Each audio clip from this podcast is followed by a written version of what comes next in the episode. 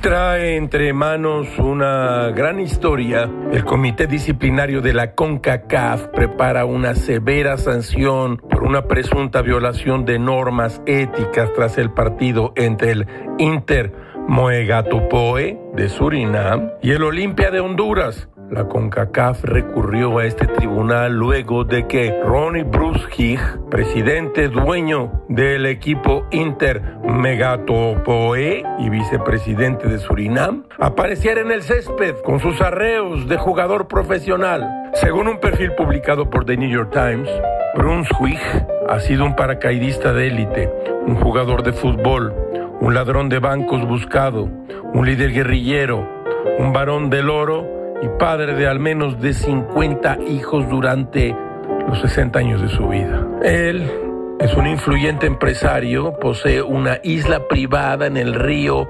Marowinge, tiene seis minas de oro, eso se dice, y desde julio de 2020 es vicepresidente de Surinam. Fundó y dirigió el grupo rebelde Comando de la Selva que buscaba liberar al país de la dictadura militar durante la llamada guerra interior a fines de la década de los 80. En 1999 un tribunal holandés lo acusó de tráfico de drogas y condenado en ausencia a ocho años de prisión. En Francia también lo amenazan con cárcel por narcotraficante. En Surinam lo enjuiciaron por un presunto robo a un banco durante la guerra interior.